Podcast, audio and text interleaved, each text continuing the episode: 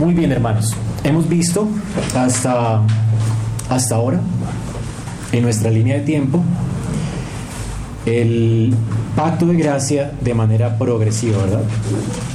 Entonces vimos que el pacto de gracia primero se reveló en el Antiguo Testamento, en Génesis 3.15, ¿verdad?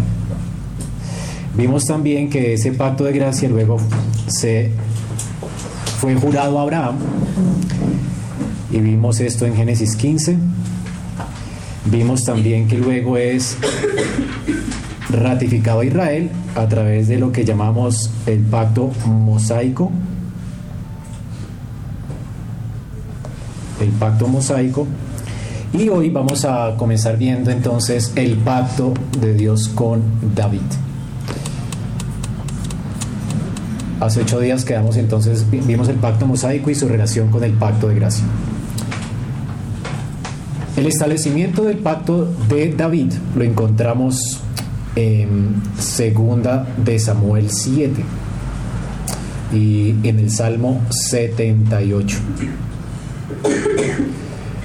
Ahora, ese pacto es muy importante porque recordemos que parte de, la de las promesas de Dios aquí en Génesis 3.15 es que iba a venir una cabeza federal que iba a aplastar a la serpiente en la cabeza. Y esta, y esta cabeza federal pues era un, uno igual a Adán, en el sentido de que Adán era rey, es representante de Dios sobre la tierra, era un representante federal y un rey, era el virrey que Dios había puesto en el Edén. Así entonces el segundo Adán el que iba a venir de la simiente de la mujer iba a ser también un rey. Este rey después, más adelante, en el pacto de Dios con Abraham, se, nos recuerda que iba a venir de la simiente de eh, David, especialmente de la simiente de Judá. Cuando Jacob ora por sus hijos, dice que va a venir un cetro de Judá. Así que ese rey que iba a aplastar la cabeza de la serpiente vendría de Judá. Y David es de la descendencia de Judá. Ahora, específicamente, ese que iba a aplastar la cabeza de la serpiente va a venir entonces de la simiente de David, más específicamente de la familia de David. Entonces, por eso ese pacto es muy importante. Eh, recordemos que Dios, después de haber sacado a Israel de la tierra de Egipto, después de haberles dado la tierra de Israel en posesión, ellos, eh, ya después de que estaban en la tierra y la conquistaron, siguió un periodo bastante difícil para Israel, que fue el periodo de los jueces. Israel no echó, no expulsó a todas las naciones que Dios le había ordenado que expulsara de la tierra prometida y dejaron muchos de sus enemigos allí y la generación siguiente se olvidó de Dios y comenzaron a idolatrar, a buscar ídolos a, imitar lo que las naciones que estaban en Canaán hacían. ¿Se acuerdan? Entonces eventualmente Dios permitía que las, naciones que estaban allí en medio de ellos las asediaran. Ellos entonces se arrepentían delante de Dios, suplicaban a Dios y Dios levantaba un juez. Y vino un ciclo de varios jueces. Y, y, ese ciclo era que el pueblo siempre idolatraba, se arrepentía y Dios les enviaba un juez. Y así varios jueces. Así es, después del libro de los jueces, entonces, eh, Dios eh, anticipa, había anticipado antes que iba a enviar un rey, pero el pueblo, ya con Samuel, pide un rey, pero pide un rey como el que tenían las demás naciones. Naturalmente las naciones de Canaán tenían reyes, a estos reyes ellos los adoraban como si fueran dioses, así que lo que estaba pidiendo Israel era como un semidios, alguien muy fuerte, poderoso, como lo tenían las demás naciones. Así que Dios se enoja con ellos y le dice a Samuel que les va a dar lo que ellos piden, ¿recuerdan? En primera de Samuel. Así que Dios entonces le da lo que ellos piden, un hombre conforme a los ojos de ellos, y este es el rey Saúl. Entonces viene el rey Saúl, y el rey Saúl obviamente no es un hombre temeroso de Dios, de hecho es alguien cobarde, aunque era un hombre fuerte, corpulento. Eh, de todas maneras, el pueblo lo elige rey. Él es eh, renuente, pero al final es coronado por rey y Dios eventualmente lo usa para acabar con algunos de sus enemigos. Pero no es un rey conforme al corazón de Jehová. Aunque el Espíritu de Dios lo unge, recuerden que en el Antiguo Testamento las personas eran capacitadas por el Espíritu y no necesariamente regeneradas, ¿verdad? No eran creyentes, pero ellas eran usadas por Dios para ciertas labores. Ahí para la labor del rey, pues Saúl fue ungido por rey. Y Dios le usa, ¿no? Como usó a Sansón también en su tiempo, aunque Sansón todavía no se había arrepentido, sino hasta parece ser que al final de su vida. Y así el Espíritu de Dios vino sobre él, él profetiza y se corona por rey y Dios lo usa para destruir a algunos de sus enemigos. Eh, luego de que Saúl muere, recordemos que hay una guerra civil en Israel. Saúl había perseguido a David todo el tiempo de su reinado, ¿se acuerdan? Él estaba celoso porque mientras él estaba reinando, Dios, a causa de la desobediencia de él, de que no se espera para ofrecer un sacrificio, no espera Samuel, entonces Dios lo descalifica. Y allí tenemos que es coronado David es ungido David por rey, pero sigue reinando Saúl. Y David respeta a Saúl. Él sabe que es el ungido de Jehová y espera su tiempo para poder reinar. Eh, luego de la muerte de Saúl, eh, David comienza a reinar sobre las tribus del sur. Mientras que las tribus del norte todavía hay, hay un hombre allí que se llama Abner, que, sí, que fue general del ejército de Saúl.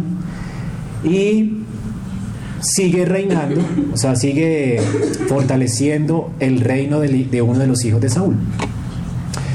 Abner eh, eh, es enfrentado luego por Joab, recuerden quién era Joab, el coronel o el, general del ejército de David, y Joab mata a Abner.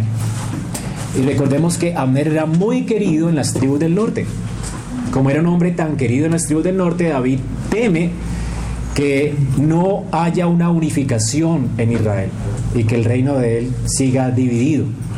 Él está reinando por siete años y él piensa que su reino va a estar allí fragmentado, dividido.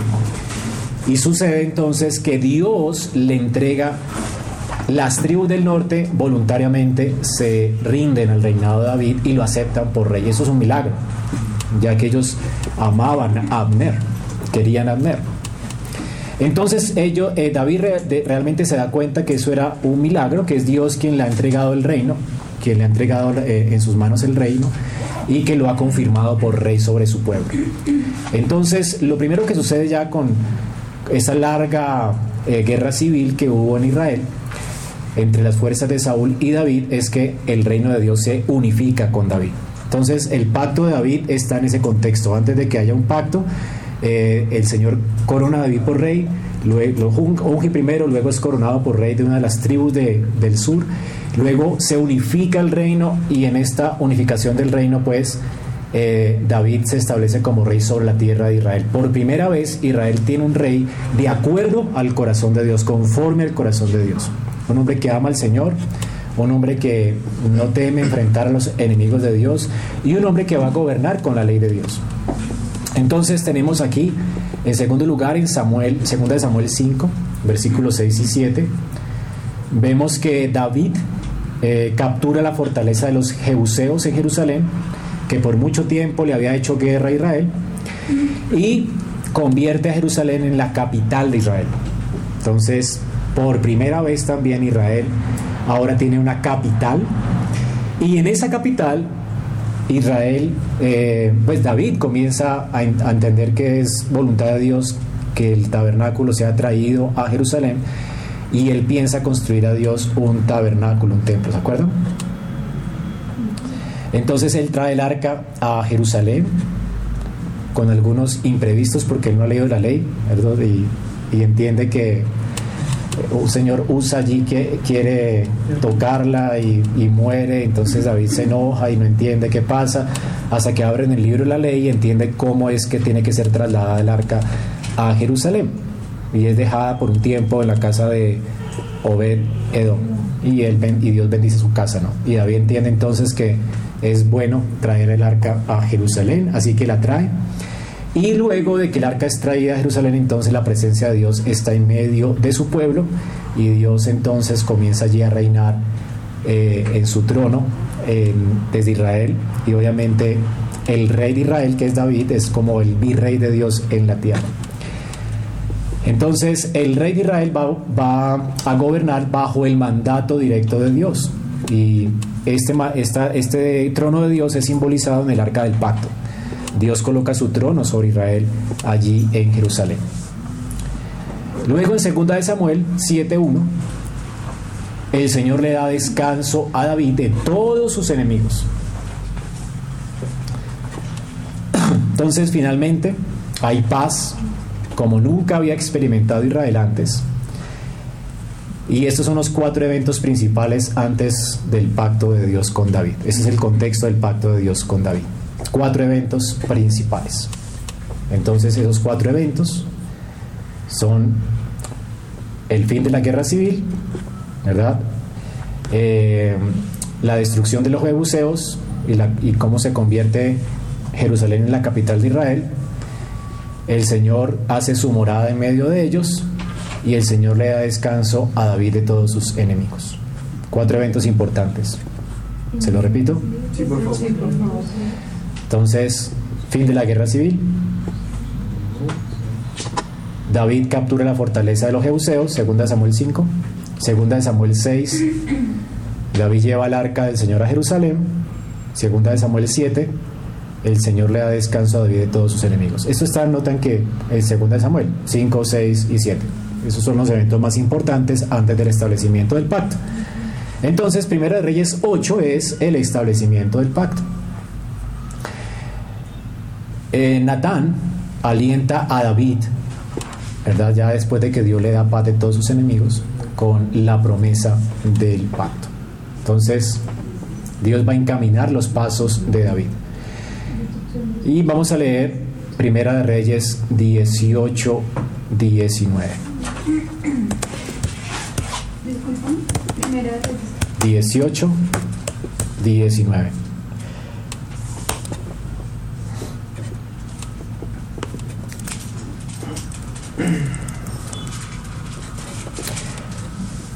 De Reyes 8 puede ser mejor. 8. 18 y 19. Aquí estamos ya en la dedicación del templo. Dice Jehová dijo a David, pero Jehová dijo a David mi padre, cuánto haber tenido en tu corazón edificar casa a mi nombre, bien has hecho en tener tal deseo. Pero tú no edificarás casa, sino tu hijo que saldrá de tus lomos, él edificará casa en mi nombre. Y Jehová ha cumplido su palabra que ha dicho porque yo me he levantado en lugar de David mi padre y me he sentado. Esto es segunda de Primera Reyes 8, ¿no? Como Jehová ha dicho, y he edificado casa en nombre de Jehová, el Dios de Israel, y he puesto en ella lugar para el arca, el cual, es, el cual está el pacto de Jehová que él hizo con nuestros padres cuando lo sacó de la tierra de Egipto. Eso ya está en la dedicación del templo con Salomón, y aquí Dios recuerda eh, a través de Salomón, que él pues está haciendo lo que David le había mandado de hacer casa para Dios en Jerusalén. Entonces, en ese pacto de Dios con David, que es ratificado después a Salomón, en ese pacto Dios se identifica con su pueblo.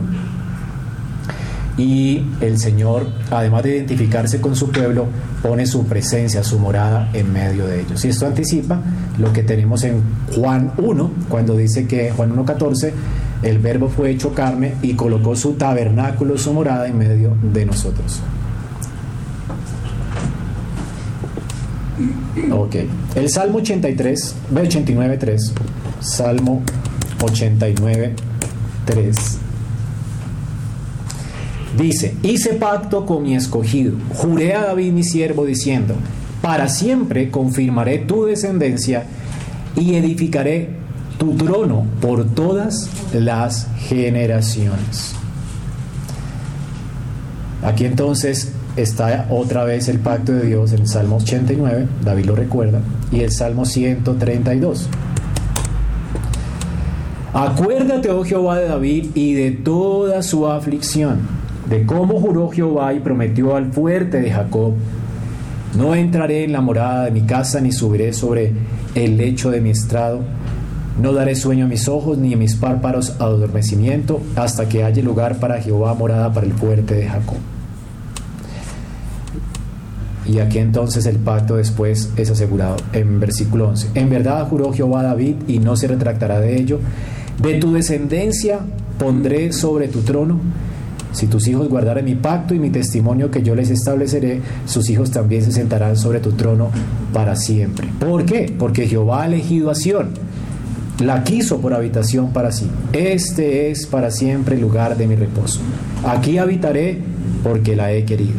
Bendeciré abundantemente su provisión y a sus pobres saciaré de pan. Asimismo vestiré de salvación a sus sacerdotes y a sus santos darán voces de júbilo. Allí haré retoñar el poder de David. He dispuesto lámpara a mi ungido. Y a sus enemigos vestiré de confusión, mas sobre él florecerá su corona. Entonces aquí vemos que ese pacto asegura una serie de bendiciones para David.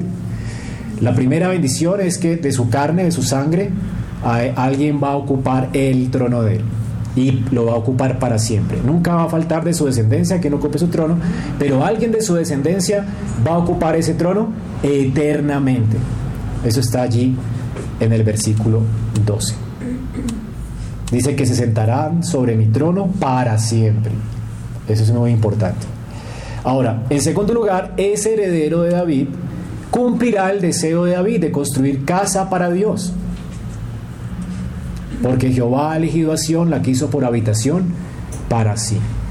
Así que ese escogido de Dios va a levantar morada para Dios. Y obviamente esto anticipa a Cristo. Cristo vino y comenzó a eh, edificar un templo para Dios. ¿Quién es el templo de Dios ahora? Pues nosotros somos morada de Dios en el Espíritu. Somos, según Pedro, piedras vivas, ¿verdad? Morada de Dios en el Espíritu, según Efesios. La iglesia es el edificio que Cristo está construyendo. Ya no un templo hecho por manos. Esto es lo que es, de, eso se trata toda la carta de Pablo a los Efesios. Entonces el Señor va a construir esta casa para, para Dios. En tercer lugar, el heredero de David también tendrá una relación única con Dios. Dios será su padre y él será su hijo. Y esto es algo hermoso, ¿no? Entonces nosotros ahora que vivimos en el nuevo pacto nos damos cuenta de que esa palabra hijo para, referirse a nosotros es algo muy común, pero para los hebreos era algo raro, que Dios nos llame a nosotros hijos. Así que estas promesas de Dios para David, de que será su hijo ese heredero, algo maravilloso, ¿no? Entonces, en ninguna otra parte del Antiguo Testamento hay un, hay un individuo que se le asigne claramente ese estatus de hijo. Y esa es la bendición que trae el pacto de David. A causa de que Cristo es el Hijo de Dios y a causa de que nosotros estamos en Él, nosotros entonces también somos hijos de Dios por adopción. Cuarto, el heredero de David entonces también va a experimentar un castigo por los pecados. Pero no será desechado como lo fue Saúl. Recuerdan que Saúl pecó, falló y fue destituido, y él y su descendencia no reinaron más en Israel. Sin embargo, Dios promete allí, en el versículo 14, eh, cuando él cometa la iniquidad, sí, cuando él cometa la iniquidad, no lo corregiré con la vara de los hombres y los golpes de los hijos del hombre. En Samuel. Samuel 8. Entonces, el Señor va a disciplinarlo, pero no lo va a cortar. Y esto sucedió con Saúl, ¿se acuerdan? Dios lo cortó, sin embargo, después, cuando viene Salomón y le falla a Dios y se hace de caballos contra la ley de Dios y se hace de muchas mujeres contra la ley de Dios, Dios no corta su casa para siempre. Y hay una sucesión de reyes en las tribus del sur, ¿se acuerdan? Aunque el reino se divide, los hijos de David siguen reinando. Y aunque muchos de ellos fallan, Dios siempre es fiel a su pacto y siempre permanece un hijo de David allí en el trono de Judá. ¿Se acuerdan? Y esto no sucede en las tribus del norte. ¿Ok? Así que Dios establece su pacto allí y sin embargo Dios va a disciplinarlos, pero no los va a cortar. Hasta que venga entonces el rey y el rey recibe sobre él todo el castigo, ¿verdad?, que merece Israel por su desobediencia. Ahora él no es castigado por causa de su injusticia, sino es, es castigado por causa de la injusticia de su pueblo. Así que la disciplina que nosotros merecíamos fue sobre el Señor Jesucristo, para que entonces nosotros tuviéramos libertad de nuestros pecados. Así que por causa de Cristo, por causa de, ese pacto de Dios, nosotros no hemos sido cortados, aunque pecamos, ni seremos cortados jamás, ni raídos del libro de la vida. ¿Por qué? Por el amor de Dios a, a su Hijo Jesucristo y por la obediencia perfecta de Él. Y finalmente Dios hace una asombrosa promesa de que el reino de David va a durar para siempre. El trono de él va a ser para siempre. Así que vale la pena señalar que la dinastía de David es una dinastía tan increíble que eh, de todas las dinastías que han existido en el mundo, es la única que ha perdurado por siglos. Entonces no sé si ustedes recuerdan cuántas, cuántos reyes pasaron en Israel y cuánto tiempo. Duró más tiempo que las dinastías de Egipto y duró más tiempo que cualquier otra dinastía en el mundo. La familia de David. Entonces nunca ha habido un reinado tan largo de una sola dinastía en la tierra, sino solamente la dinastía de David. Y esto pues gracias a la promesa de Dios. Entonces, el pacto David, davídico se cumplió perfectamente en Jesucristo. Él es el hijo de David. Cuando Mateo, usted lee Mateo, dice que él es hijo de Abraham, recordándonos que es de la simiente de Abraham, y es hijo de David, recordándonos que Dios está siendo fiel a su pacto. Y recordemos que Mateo habla de la genealogía de Jesús en cuanto a la paternidad que tenía de José, que lo adoptó por hijo, ¿verdad? siendo hijo putativo de José. Lucas habla de la genealogía de María y de ambos lados, Jesucristo es hijo de David, tanto de parte de María como de parte de José, su padre adoptivo. Entonces, si José no hubiera adoptado a Jesús, pues igual viene de María, pero como la sucesión es por los varones, entonces Dios no permite que eh, José se vaya y de abandone a María, entonces María, a, través de sueños, Dios se le aparece a José y José adopta a Jesús. Así que Jesús es, según la sangre, según la carne, hijo de María, de la sustancia de David, de la misma sustancia de David, y también legalmente heredero al trono, según la descendencia de José. Así que el Señor cumple su promesa en el Nuevo Testamento. Ahora, esa promesa del cumplimiento del trono de David, pues ya el Señor se sentó en ese trono para siempre, Él es rey para siempre. Y la escritura dice que Él está reinando hasta que ponga todos sus enemigos por el estrado de sus pies. Y el último, el, el final del enemigo va a ser la muerte. Cristo ya es rey, ya se sentó en el trono de David y Él ya está reinando. Así que este rey, este rey ya vino y no esperamos otro rey más. El rey ya vino, el rey ya está, ya construyó y está construyendo, edificando su reino y está construyendo su templo, que es la iglesia, construido por piedras vivas, ¿verdad? Él ya puso su morada en medio de nosotros por su espíritu, así que la gloria del templo que hoy disfrutamos, que es la iglesia, es mucho más gloriosa que la gloria del templo de Salomón, ¿verdad? Porque el Señor ha hecho su morada en nosotros la misma gloria chequina de Dios que estuvo en el tabernáculo, la misma gloria de Dios que llenó el tabernáculo, esa misma gloria llenó la iglesia en Pentecostés. ¿Se acuerdan? El Espíritu de Cristo vino sobre, sobre la iglesia y reposó sobre ella e hizo esa iglesia gloriosa. Una iglesia, un edificio hecho por piedras vivas. Entonces tenemos el cumplimiento perfecto en Cristo. Y el, el templo aún no ha sido, no ha sido terminado. ¿Se recuerdan que el templo cuando lo estaba construyendo Salomón, las piedras que eran usadas eh, en ese tiempo tenían que ser labradas en la cantera. ¿Se acuerdan? Eh, dice que tenía que construir el, templo con piedras labradas en la cantera para que no existiera ruido en el monte de Sion. Y las piedras eran llevadas para que cazaran perfecto en el monte de Sion. Allí no había ruido.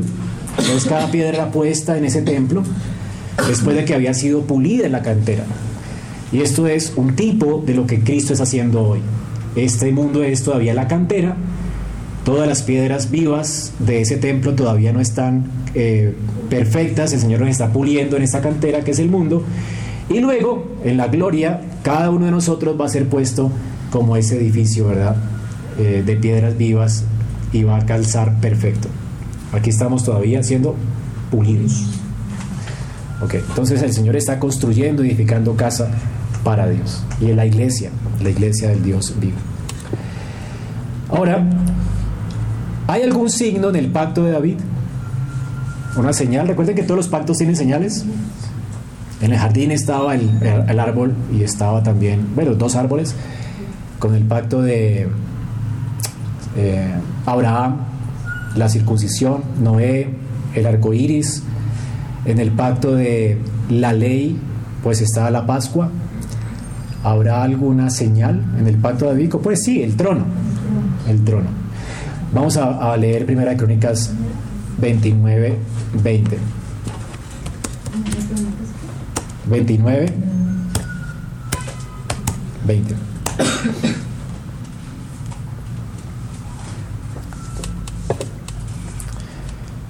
Dice, después dijo David a toda la congregación, Bendecid ahora a Jehová vuestro Dios.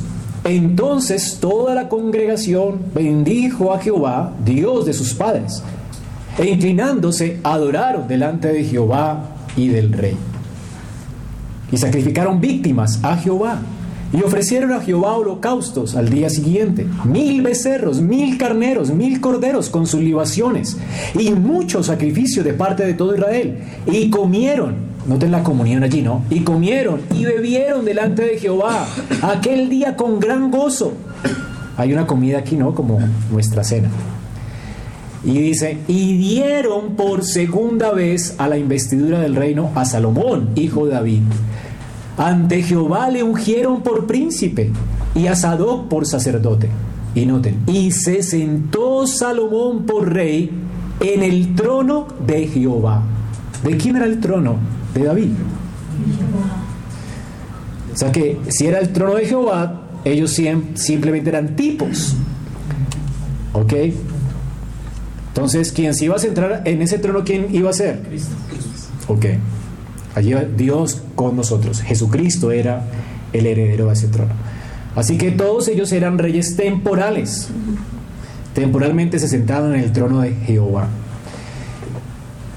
En lugar de David su padre. Y fue prosperado y le obedeció todo Israel. Entonces allí vemos una identificación entre el gobierno de Dios en Israel y el gobierno de David. Dios estaba gobernando sobre Israel a través de estos reyes. Pero ese trono era el trono de Jehová.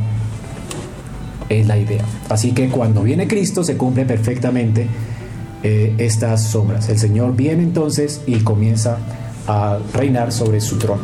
Se sienta sobre su trono después de resucitar de entre los muertos y el Señor coloca a todos los enemigos sobre sus pies, bajo sus pies. Entonces, este es el pacto de Dios con David y cómo se cumple en Jesucristo. Esperamos que este mensaje haya sido edificante para tu vida. Si deseas este y otros mensajes, visita nuestra página en internet iglesiaraa.org. Este es un recurso producido para la Iglesia Cristiana Bíblica Raha.